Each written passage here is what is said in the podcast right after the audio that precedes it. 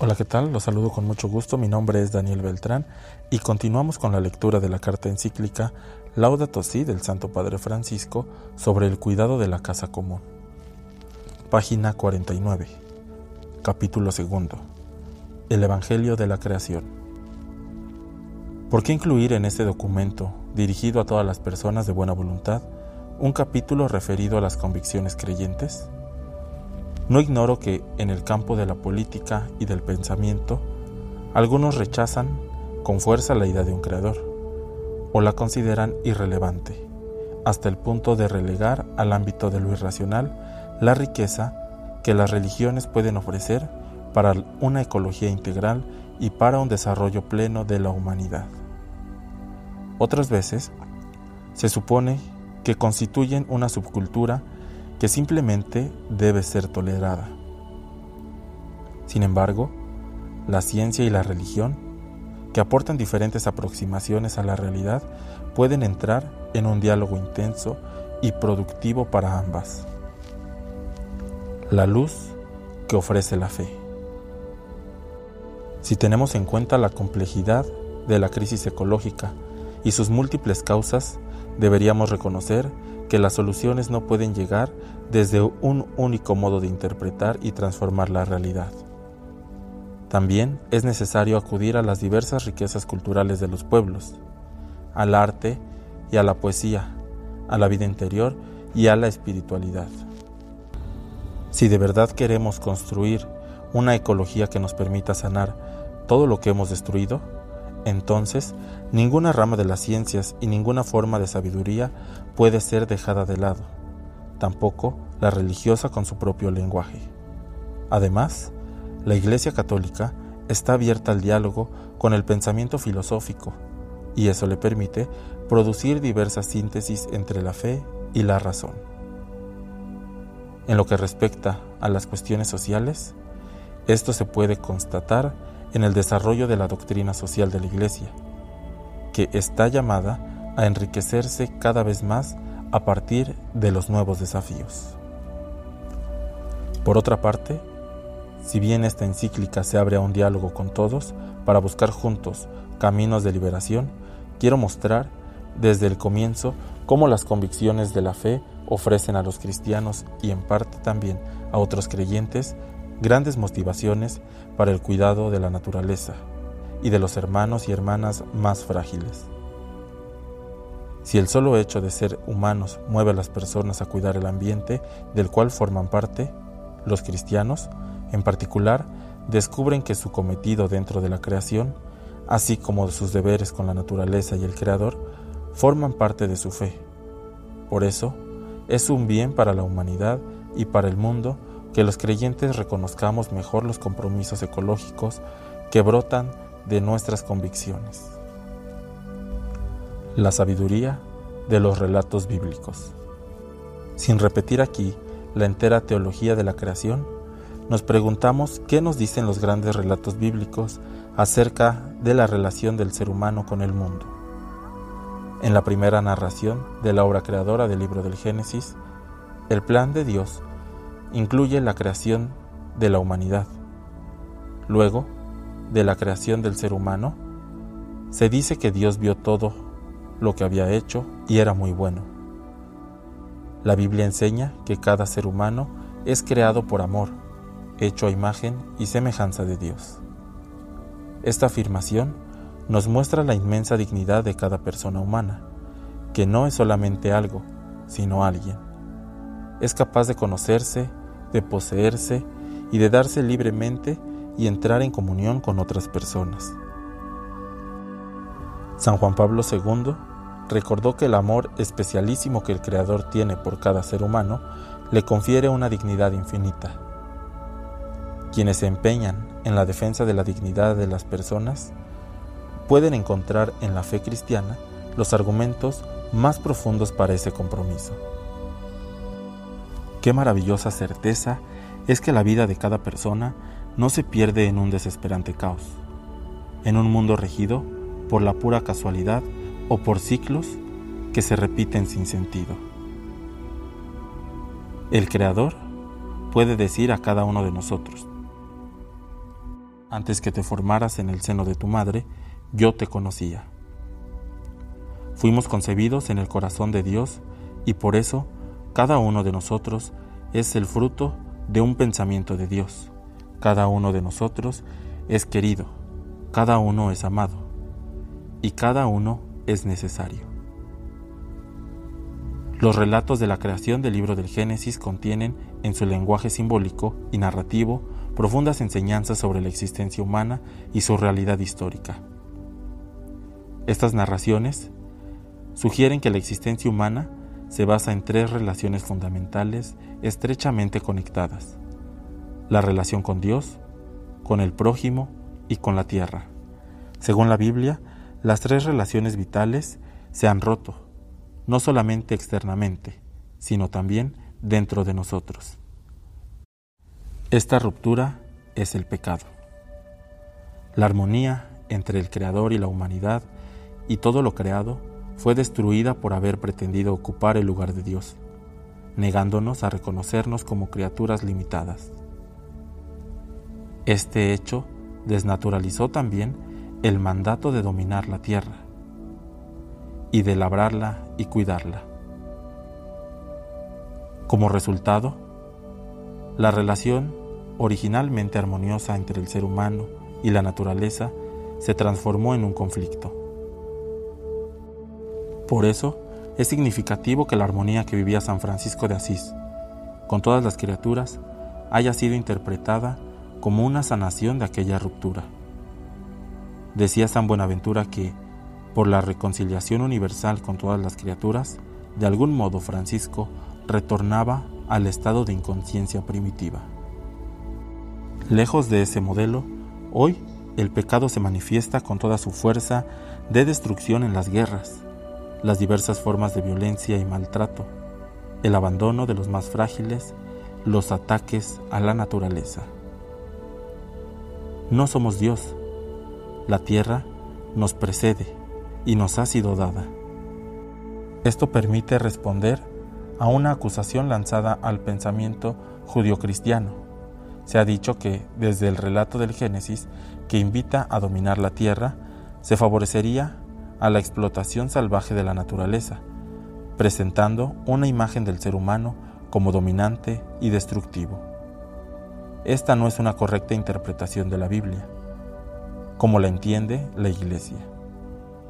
Si es verdad que algunas veces los cristianos hemos interpretado incorrectamente las escrituras, hoy debemos rechazar con fuerza que, del hecho de ser creados a imagen de Dios y del mandato de dominar la tierra, se deduzca a un dominio absoluto sobre las demás criaturas. Es importante leer los textos bíblicos en su contexto, con una hemenéutica adecuada, y recordar que nos invitan a labrar y cuidar el jardín del mundo. Mientras labrar significa cultivar, arar o trabajar, cuidar significa proteger, custodiar, preservar, guardar, vigilar. Esto implica una relación de reciprocidad responsable entre el ser humano y la naturaleza. Cada comunidad puede tomar de la bondad de la tierra lo que necesita para su supervivencia, pero también tiene el deber de protegerla y de garantizar la continuidad de su fertilidad para las generaciones futuras, porque en definitiva la tierra es del Señor. A Él le pertenece la tierra y cuanto hay en ella. Por eso, Dios niega toda pretensión de propiedad absoluta. La tierra no puede venderse a perpetuidad, porque la tierra es mía, y vosotros sois forasteros y huéspedes en mi tierra. Esta responsabilidad ante una tierra que es de Dios implica que el ser humano, dotado de inteligencia, respete las leyes de la naturaleza y los delicados equilibrios entre los seres de este mundo, porque Él lo ordenó y fueron creados. Él los fijó por siempre, por los siglos, y les dio una ley que nunca pasará. De ahí que la legislación bíblica se detenga a proponer al ser humano varias normas, no solo en relación con los demás seres humanos, sino también en relación con los demás seres vivos. Si ves caído en el camino el asno o el buey de tu hermano, no te desentenderás de ellos. Cuando encuentres en el camino un nido de ave en un árbol o sobre la tierra, y esté la madre echada sobre los pichones o sobre los huevos, no tomarás a la madre con los hijos. En esta línea, el descanso del séptimo día no se propone solo para el ser humano, sino también para que reposen tu buey y tu asno. De este modo, advertimos que la Biblia no da lugar a un antropocentrismo despótico que se desentienda de las demás criaturas. A la vez que podemos hacer un uso responsable de las cosas, estamos llamados a reconocer que los demás seres vivos tienen un valor propio ante Dios y por su simple existencia lo bendicen y le dan gloria, porque el Señor se regocija en sus obras. Precisamente por su dignidad única y por estar dotado de inteligencia, el ser humano está llamado a respetar lo creado con sus leyes internas, ya que por la sabiduría el Señor fundó la tierra.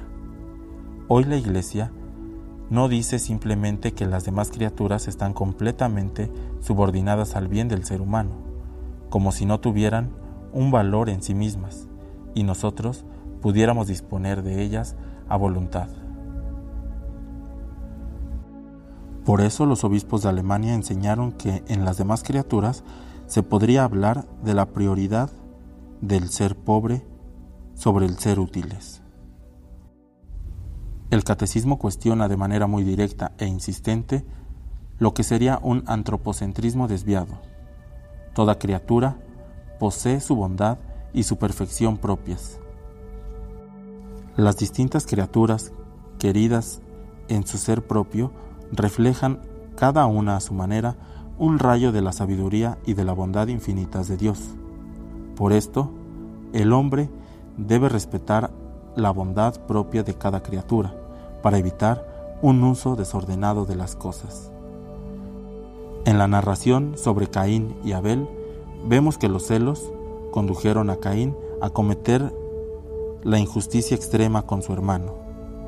Esto, a su vez, provocó una ruptura de la relación entre Caín y Dios y entre Caín y la tierra, de la cual fue exiliado.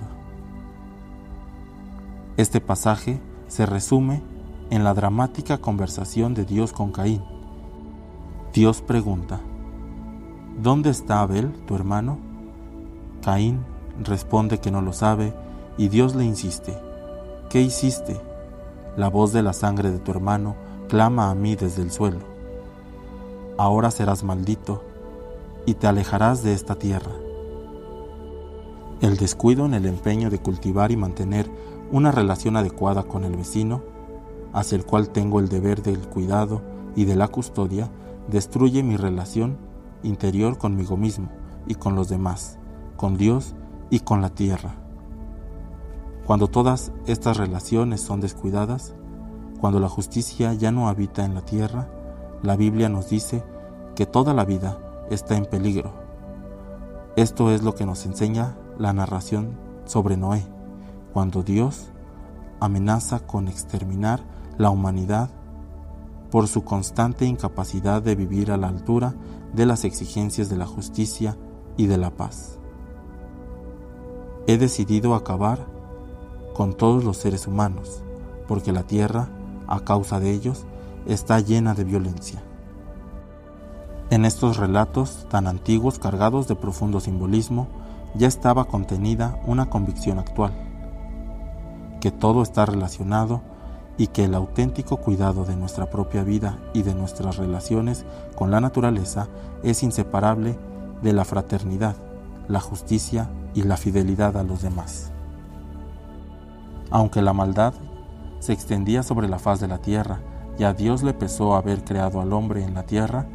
Sin embargo, a través de Noé, que todavía se conservaba íntegro y justo, decidió abrir un camino de salvación. Así, dio a la humanidad la posibilidad de un nuevo comienzo.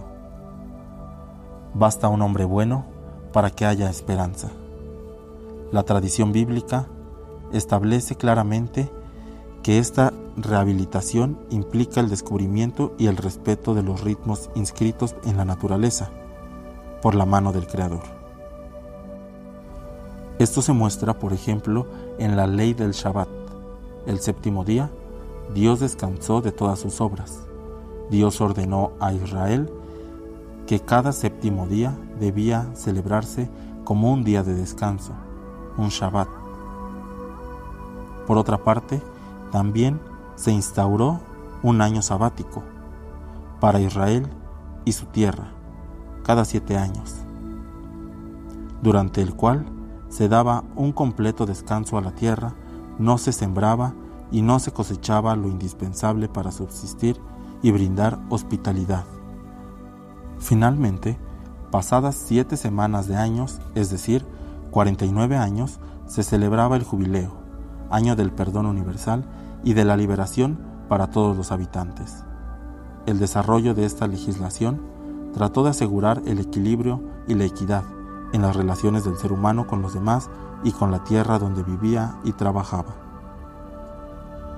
Pero al mismo tiempo, era un reconocimiento de que el regalo de la tierra con sus frutos pertenece a todo el pueblo, aquellos que cultivaban y custodiaban el territorio tenían que compartir sus frutos, especialmente con los pobres, las viudas, los huérfanos y los extranjeros. Cuando coseches la tierra, no llegues hasta la última orilla de tu campo, ni trates de aprovechar los restos de tu mies. No rebusques en la viña ni recojas los frutos caídos del huerto. Los dejarás para el pobre y el forastero.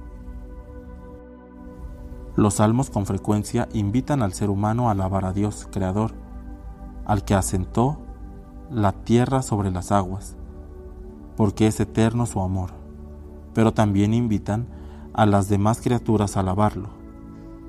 Alabadlo, sol y luna alabadlo, estrellas lucientes, alabad los cielos de los cielos, aguas que estáis sobre los cielos. Alaben ellos el nombre del Señor, porque Él lo ordenó y fueron creados. Existimos no solo por el poder de Dios, sino frente a Él y junto a Él. Por eso lo adoramos. Los escritos de los profetas invitan a recobrar la fortaleza en los momentos difíciles contemplando al Dios poderoso que creó el universo. El poder infinito de Dios no nos lleva a escapar de su ternura paterna, porque en Él se conjugan el cariño y el vigor. De hecho, toda la sana espiritualidad implica al mismo tiempo acoger el amor divino y adorar con confianza al Señor por su infinito poder. En la Biblia, el Dios que libera y salva, es el mismo que creó el universo. Y esos dos modos divinos de actuar están íntima e inseparablemente conectados. Ay mi Señor, tú eres quien hiciste los cielos y la tierra con tu gran poder y tenso brazo. Nada es extraordinario para ti. Y sacaste a tu pueblo Israel de Egipto con señales y prodigios. El Señor es un Dios eterno, creador de la tierra hasta sus bordes. No se cansa ni fatiga. Es imposible escrutar su inteligencia. Alcanzado da vigor y al que no tiene fuerzas le acrecienta la energía. La experiencia de la cautividad en Babilonia engendró una crisis espiritual que provocó una profundización de la fe en Dios, explicitando su omnipotencia creadora para exhortar al pueblo a recuperar la esperanza en medio de su situación desdichada. Siglos después, en otro momento de prueba y persecución, cuando el imperio romano buscaba imponer un dominio absoluto, los fieles volvían a encontrar consuelo y esperanza acrecentando su confianza en el Dios Todopoderoso, y cantaban, Grandes y maravillosas son tus obras, Señor Dios Omnipotente, justos y verdaderos tus caminos. Si pudo crear el universo de la nada, también puede intervenir en este mundo y vencer cualquier forma de mal.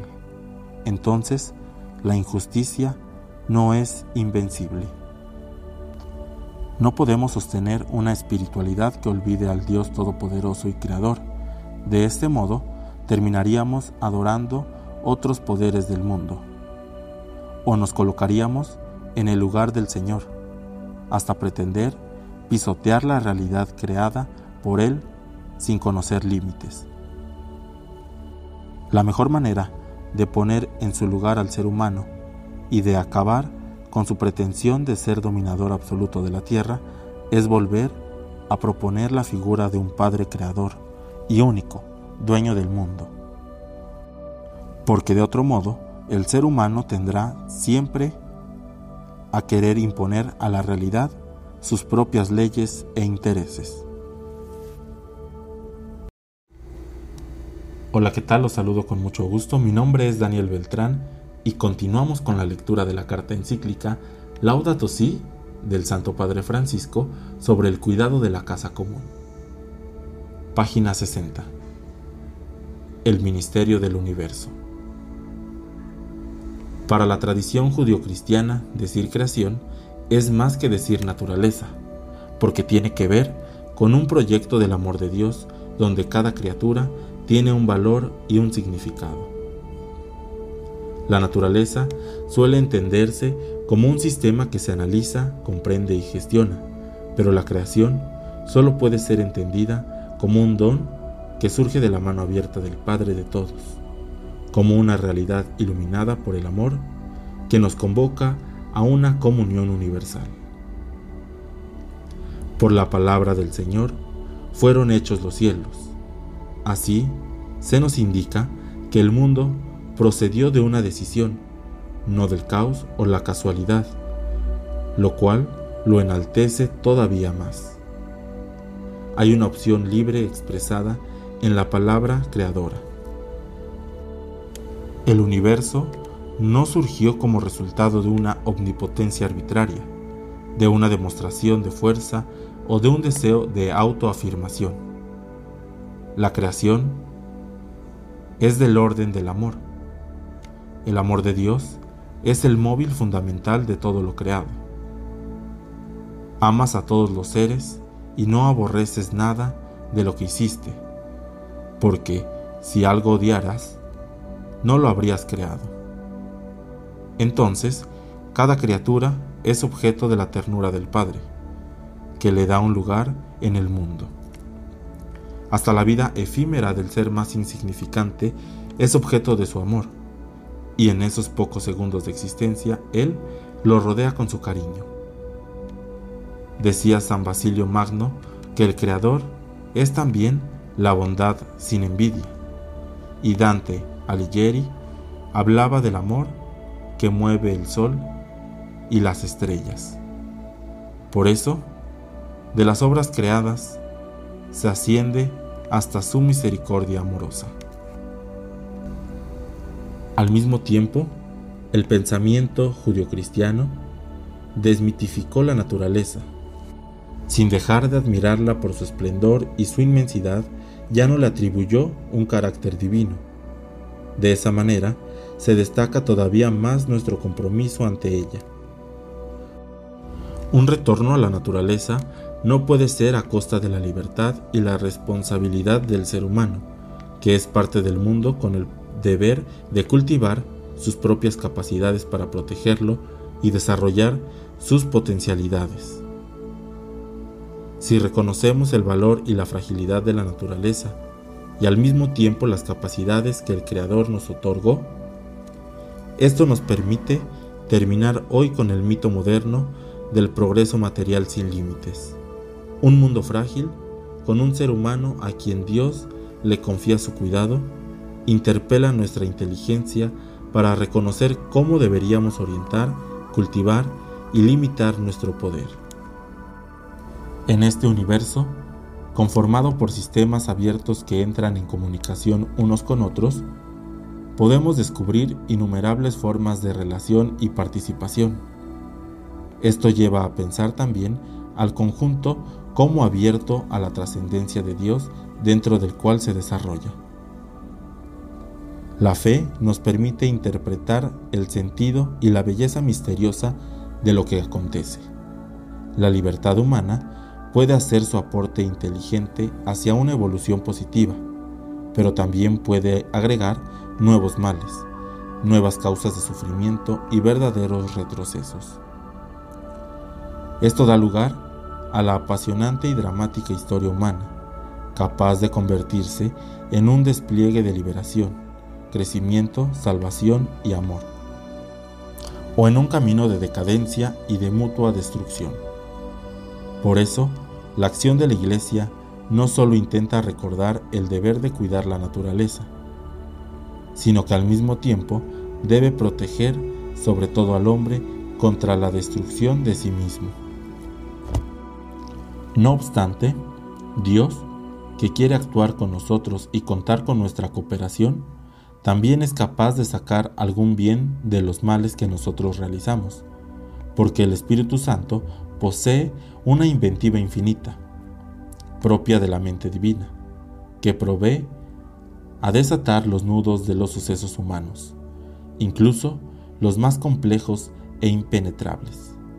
Él, de algún modo, quiso limitarse a sí mismo al crear un mundo necesitado de desarrollo, donde muchas cosas que nosotros consideramos males, peligrosos o fuentes de sufrimiento, en realidad son parte de los dolores de parto que nos estimulan a colaborar con el Creador. Él está presente en lo más íntimo de cada cosa, sin condicionar la autoestima de su criatura. Y esto también da lugar a la legítima autonomía de las realidades terrenas. Esa presencia divina que asegura la permanencia y el desarrollo de cada ser es la continuación de la acción creadora. El Espíritu de Dios llenó el universo con virtualidades que permiten que del seno mismo de las cosas pueda brotar siempre algo nuevo.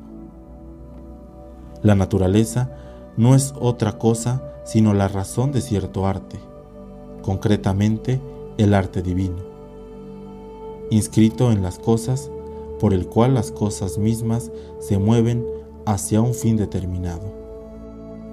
Como si el maestro constructor de barcos pudiera otorgar a la madera que pudiera moverse a sí misma para tomar la forma del barco.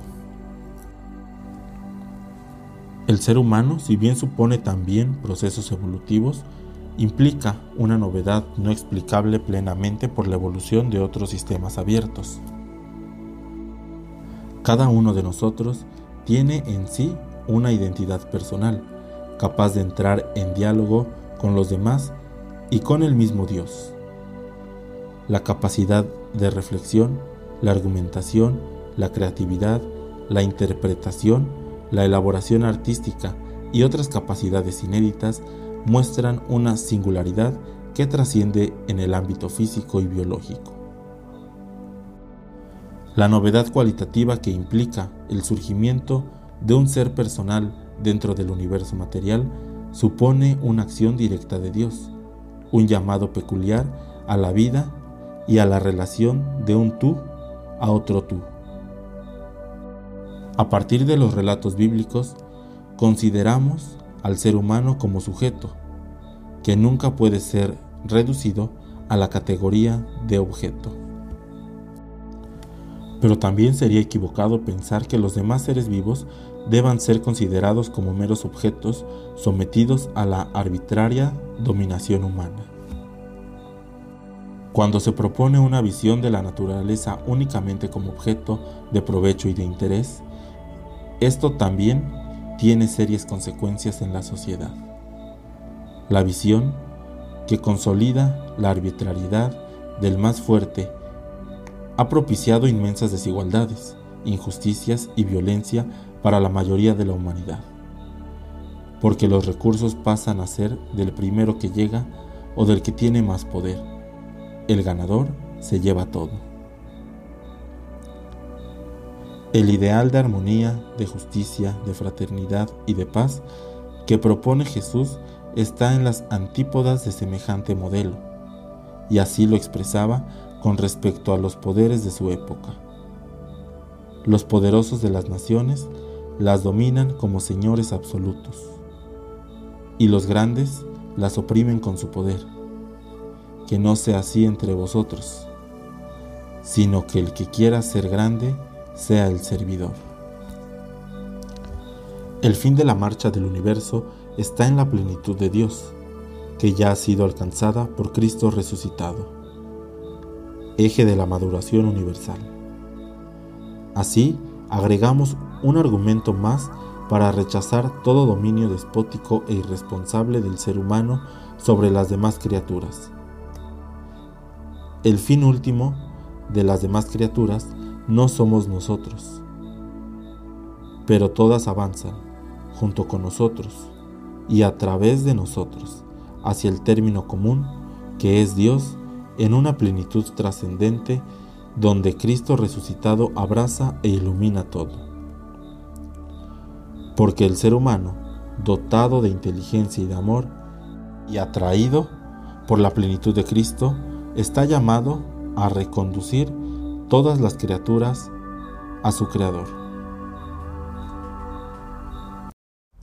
Hola, ¿qué tal? Los saludo con mucho gusto. Mi nombre es Daniel Beltrán y continuamos con la lectura de la carta encíclica Laudato Si del Santo Padre Francisco sobre el cuidado de la casa común. Página 65. El mensaje de cada criatura en la armonía de todo lo creado. Cuando insistimos en decir que el ser humano es imagen de Dios, eso no debería llevarnos a olvidar que cada criatura tiene una función y ninguna es superflua.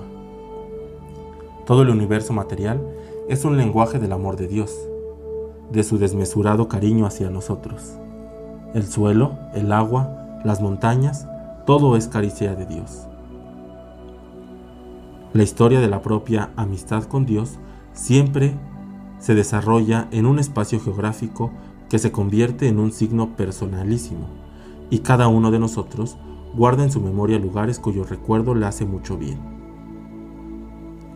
Quien ha crecido entre los montes, o quien de niño se sentaba junto al arroyo a beber, o quien jugaba en una plaza de su barrio, cuando vuelve a esos lugares, se siente llamado a recuperar su propia identidad. Dios ha escrito un libro precioso, cuyas letras son la multitud de criaturas presentes en el universo. Bien expresaron los obispos de Canadá que ninguna criatura queda fuera de esta manifestación de Dios. Desde los panoramas más amplios a la forma de vida más íntima, la naturaleza es un continuo manantial de maravilla y de temor. Ella es, además, una continua revelación de lo divino. Los obispos de Japón por su parte dijeron algo muy sugestivo. Percibir a cada criatura cantando el himno de su existencia es vivir gozosamente en el amor de Dios y en la esperanza. Esta contemplación de lo creado nos permite descubrir a través de cada cosa alguna enseñanza que Dios nos quiere transmitir, porque para el creyente contemplar lo creado es también escuchar un mensaje, oír una voz paradójica y silenciosa podemos decir que junto a la revelación propiamente dicha, contenida en la Sagrada Escritura, se da una manifestación divina cuando brilla el sol y cuando cae la noche. Prestando atención a esa manifestación, el ser humano aprende a reconocerse a sí mismo en la relación con las demás criaturas. Yo me autoexpreso al expresar el mundo. Yo exploro mi propia sacralidad al intentar descifrar la del mundo. El conjunto del universo, con sus múltiples relaciones, muestra mejor la inagotable riqueza de Dios. Santo Tomás de Aquino remarcaba sabiamente que la multiplicidad y la variedad provienen de la intención del primer agente, que quiso que lo que falta a cada cosa para representar la bondad divina fuera suplido por las otras porque su bondad no puede ser representada convenientemente por una sola criatura.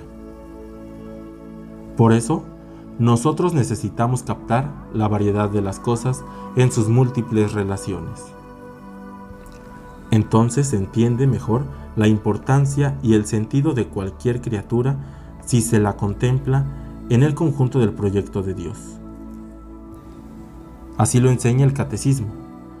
La interdependencia de las criaturas es querida por Dios, el sol y la luna, el cedro y la florecilla, el águila y el gorrión, las innumerables diversidades y desigualdades significan que ninguna criatura se basta a sí misma, que no existen sino en dependencia unas de otras, para complementarse y servirse mutuamente. Cuando tomamos conciencia del reflejo de Dios que hay en todo lo que existe, el corazón experimenta el deseo de adorar al Señor por todas sus criaturas y junto con ellas, como se expresa en el precioso himno de San Francisco de Asís. Alabado seas mi Señor, con todas tus criaturas, especialmente el hermano Sol, porque nos das el día y nos iluminas. Y es bello y radiante, con un gran resplendor. De ti, Altísimo, lleva significación. Alabado seas, mi Señor, por la hermana luna y las estrellas. En el cielo las formaste claras y preciosas y bellas. Alabado seas, mi Señor, por el hermano viento y por el aire y la nube y el cielo sereno y todo el tiempo. Por todos ellos, a tus criaturas da sustento. Alabado seas, mi Señor, por la hermana agua, la cual es muy humilde y preciosa y casta. Alabado seas, mi Señor, por el hermano fuego, por el cual iluminas la noche, y es bello y alegre y vigoroso y fuerte. Los obispos de Brasil han remarcado que toda la naturaleza, además de manifestar a Dios, es un lugar de su presencia. En cada criatura habita su espíritu vivificante, que nos llama a una relación con Él.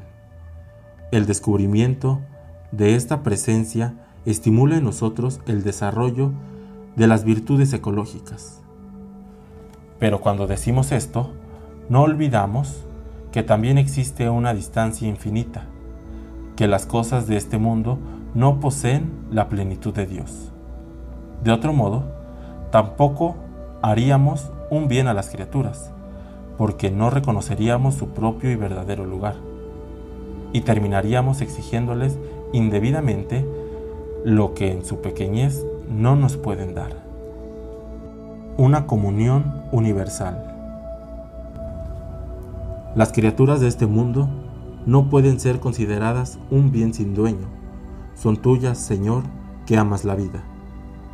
Esto provoca la convicción de que, siendo creados por el mismo Padre, todos los seres del universo estamos unidos por los lazos invisibles y conformamos una especie de familia universal, una sublime comunión que nos mueve a un respeto sagrado, cariñoso y humilde.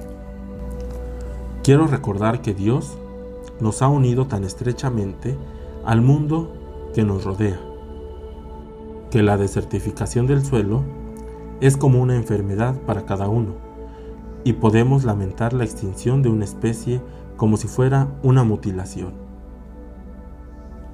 Esto no significa igualar a todos los seres vivos y quitarle al ser humano ese valor peculiar que implica al mismo tiempo una tremenda responsabilidad. Tampoco supone una divinización de la tierra que nos privaría del llamado a colaborar con ella y a proteger su fragilidad.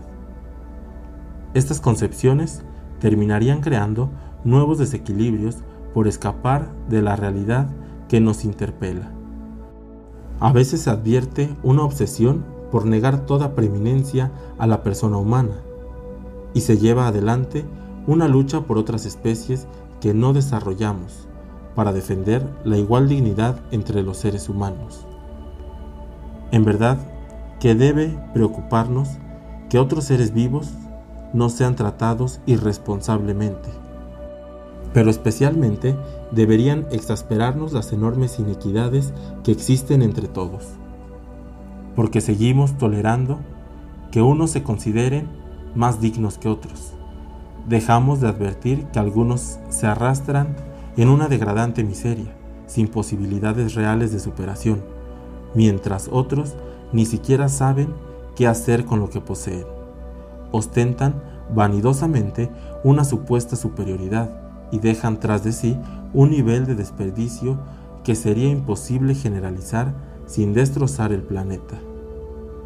Seguimos admitiendo en la práctica que unos se sientan más humanos que otros, como si hubieran nacido con mayores derechos. No puede ser real un sentimiento de íntima unión con los demás seres de la naturaleza si al mismo tiempo en el corazón no hay ternura, compasión y preocupación por los seres humanos. Es evidente la incoherencia de quien lucha con el tráfico de animales en riesgo de extinción, pero permanece completamente indiferente ante la trata de personas, se desentiende de los pobres o se empeña en destruir a otro ser humano que le desagrada. Esto pone en riesgo el sentido de la lucha por el ambiente. No es casual que en el himno donde San Francisco alaba a Dios por las criaturas añada lo siguiente. Alabado seas mi Señor, por aquellos que perdonan por tu amor. Todo está conectado. Por eso se requiere una preocupación por el ambiente unida al amor sincero hacia los seres humanos y a un constante compromiso ante los problemas de la sociedad. Por otra parte, cuando el corazón está auténticamente abierto a una comunión universal, nada ni nadie está excluido de esa fraternidad. Por consiguiente, también es verdad que la indiferencia o la crueldad ante las demás criaturas de este mundo siempre terminan trasladándose de algún modo al trato que damos a otros seres humanos. El corazón es uno solo, y la misma miseria que lleva a maltratar a un animal no tarda en manifestarse en la relación con las demás personas. Todo ensañamiento con cualquier criatura es contrario a la dignidad humana. No podemos considerarnos grandes amantes si excluimos de nuestros intereses alguna parte de la realidad. Paz, justicia y conservación de la creación son tres temas absolutamente ligados, que no podrán apartarse para ser tratados individualmente con pena de caer nuevamente en el reduccionismo. Todo está relacionado y todos los seres humanos estamos juntos como hermanos y hermanas en una maravillosa peregrinación, entrelazados por el amor que Dios tiene a cada una de sus criaturas y que nos une también con tierno cariño al hermano Sol, a la hermana Luna, al hermano Río y a la Madre Tierra.